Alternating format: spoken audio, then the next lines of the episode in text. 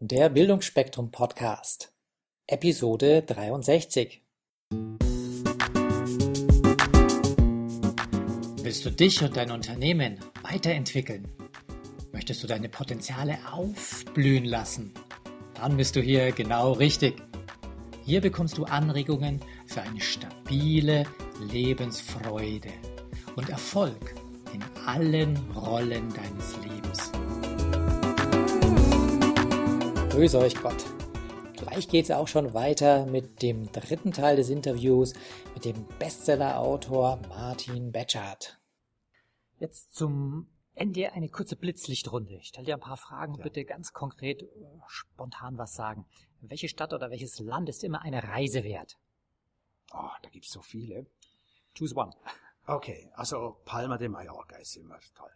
Wie verbringst du deine Freizeit am liebsten? Ich habe keine Freizeit, weil das, das läuft bei mir alles ineinander hinein. Ich kann nicht sagen, was ist Beruf und was ist Freizeit, das ist aber mein Leben.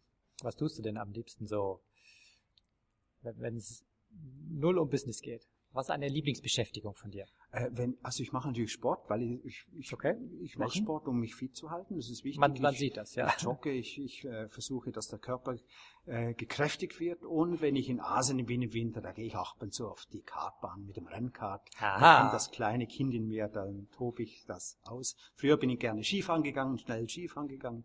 Und heute mache ich das mit Kart. Welche geniale Internetressource oder was für ein Medium könntest du unseren Hörern empfehlen? Also für alle, die Webinare noch nicht kennen, ist es eine ganz tolle Geschichte, was da machbar ist, auch aus ökologischer Sicht. Also es ist unglaublich, jeden Tag fahren Millionen von Studenten an irgendwelchen Universitäten zu einer Vorlesung von einem Professor, der das Wort Vorlesung noch wörtlich nimmt. Ja, für reine Wissensvermittlung muss ich doch nirgendwo hinfahren, das ist ein völliger Blödsinn. Also 90 Prozent des Stoffes, den an Universitäten vermittelt wird, könnte zu Hause gemacht werden, online. Also da könnte so viel Geld gespart werden. Darum finde ich das eine unglaublich geniale Idee. Es ist noch nicht ganz ausgereift. Äh, wir bräuchten überall Glasfasernetz, damit das dann auch wirklich funktionieren könnte. Aber das finde ich eine von vielen genialen Ideen. Was tust du aktiv, wenn du mal low on energy bist? Wenn du feststellst, okay, ich habe jetzt nicht den Maximum Power. Gibt es da so etwas, wo du sagst, ja, das mache ich? Ja, meistens bewege ich mich dann. Also ich merke dann, wenn ich keine Power habe, dann kann das sein. Also wenn ich ein Seminar habe, ich gebe alles, ich gebe alles, dann, dann bin ich körperlich ausgelaugt. Dann setze ich mich in Whirlpool eine halbe Stunde und dann geht das wieder gut. Welches Buch hat dich kürzlich inspiriert? Also jetzt nicht deine eigenen Bücher, ja, ja. sondern von anderen tollen Autoren. Ich bin mir nicht ganz sicher, wie es heißt, aber ich glaube, es war Fülle. Und das ist ein Buch, in dem aufgezeigt wird, was in den nächsten paar Jahren für Quantensprünge auf uns zukommen. Also was wir im Bereich Gesundheitssystem, welche Durchbrüche wir haben werden, im Bereich Biotechnologie, wie sich die Welt verändern wird. Also das finde ich schon faszinierend, so zu sehen, was in den nächsten fünf bis zehn Jahren für Quantensprünge gemacht werden finde ich völlig faszinierend. Also ich finde das der Hammer. Also äh, ein einfaches Beispiel in Amerika, so steht es zumindest da drin, fehlen im Jahre 2020 150.000 Ärzte. Also müssen einen anderen Weg finden, das zu machen. Jetzt ist es so, was ist das teuerste? Ist die Diagnostik. Mhm. Ja? Das heißt, ganz viele Menschen gehen wegen Wege zum Arzt und dann nimmt sich Zeit und Gespräch und das kostet eigentlich sehr, sehr viel. 90 Prozent dieser Dinge könnte man online erledigen. Sensor, Toilette. Also überspitzt sage ich, ja. du gehst morgen auf die Toilette, erledigst ein Geschäft, kriegst sofort eine E-Mail zurück, zu viel Restalkohol, was auch immer. Ja, auch von der Vorsorge her. Also diese Dinge müssen jetzt kommen aus Zwang, weil zu wenig Ärzte da sind. Aber das wird die, die Gesundheitskosten massiv reduzieren. Früher kennen wir viel schneller sein, weil die ganzen Daten in der Cloud abgeglichen werden können. Also das sind so tolle Dinge, die entstehen werden. Robotik, ja, wird ein ganz heißes Thema sein, beispielsweise in der Pflege von älteren Menschen. Da können Roboter ganz vieles übernehmen. 3D-Drucker, das ist ja mittlerweile schon bekannt, da werden jetzt schon Häuser gebaut damit. Das wird die ganze Bauwirtschaft revolutionieren. Also in allen Bereichen stehen wir vor Quantensprüngen.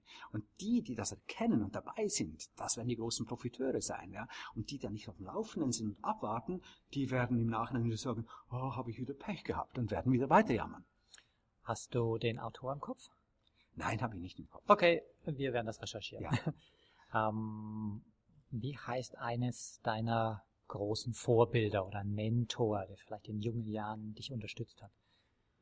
das gab verschiedene. Es gab immer wieder Menschen, die mich fasziniert haben, eine gewisse Zeit oder eine Facette an der äh, Person. Das war sicher damals in der Phase Richard Bandler. Der hatte mich fasziniert von seiner unglaublichen Fähigkeit, einen Moment wahrzunehmen. Äh, und so hat jeder Mensch so ein bisschen was. Das sind ganz, ganz viele Menschen. Ich finde, äh, Bill Clinton hat mich damals fasziniert von der rhetorischen Fähigkeit. Und da gibt es ganz viele. Ja. Welchen Menschen bist du für etwas ganz besonders dankbar? Ach, ich bin ganz vielen Menschen dankbar. Es ist schwierig, sich jetzt auf etwas zu konzentrieren. Also ich, ich bin, ich bin meinen, meinen Seminarteilnehmern unglaublich dankbar, weil ich da lernen kann jeden Tag. Und ich kann von jedem Menschen lernen. Auch manchmal, wie es nicht geht.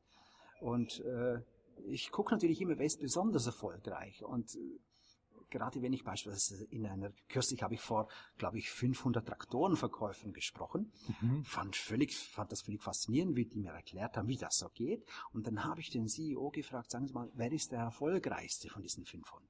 Ja, bin ich zu dem hingegangen, sage ich, habe gehört, Sie sind der erfolgreichste. Erzählen Sie mir, wie Sie das machen. Ja, das finde ich spannend, weil da macht er irgendwas richtig und da kann ich was lernen davon.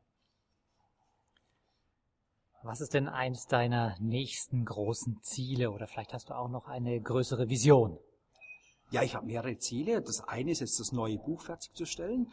Da sage ich noch nichts zum Thema. Das wird ein Thema sein, was noch brach liegt. Da hat sich noch niemand intensiv damit beschäftigt.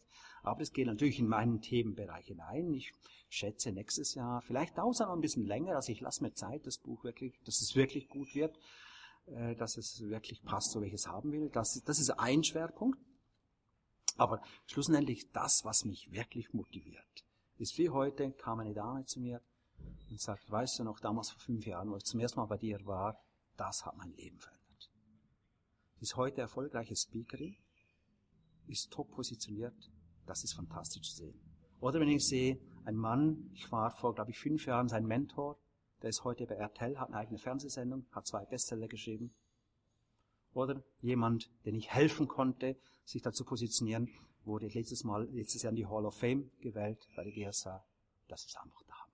Das ist einfach der Hammer zu sehen, dass du etwas tust und Menschen durch das wachsen und erfolgreich sind. Klasse. Jetzt ähm, sage ich schon mal Dankeschön, Martin, für Gerne. die Zeit, die du hier auf dieser vielbeschäftigten Konferenz uns und unseren Zuhörern geschenkt hast. Äh, und zum Abschluss aber noch, hast du einen genialen Tipp, äh, eine Anregung für unsere Hörer, auf was sie achten sollten in ihrem Leben? Täglich. Täglich sich damit beschäftigen. Täglich, jeden Tag. Jeden Tag ein kleines, dünnes Salamischeibchen gibt im Laufe des Jahres eine richtig schöne, große Salami. So, das als Bild mitzugeben. Darum ist das tägliche so wichtig. Ich freue mich auf die Salami. Danke, Martin. Gerne.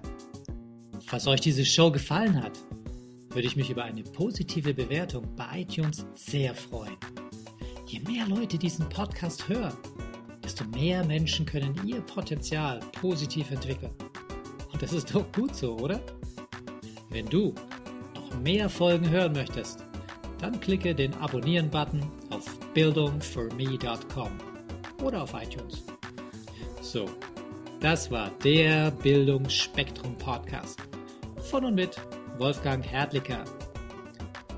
Bilde dich selbst und dann wirke auf andere durch das, was du bist. Friedrich von Hummel.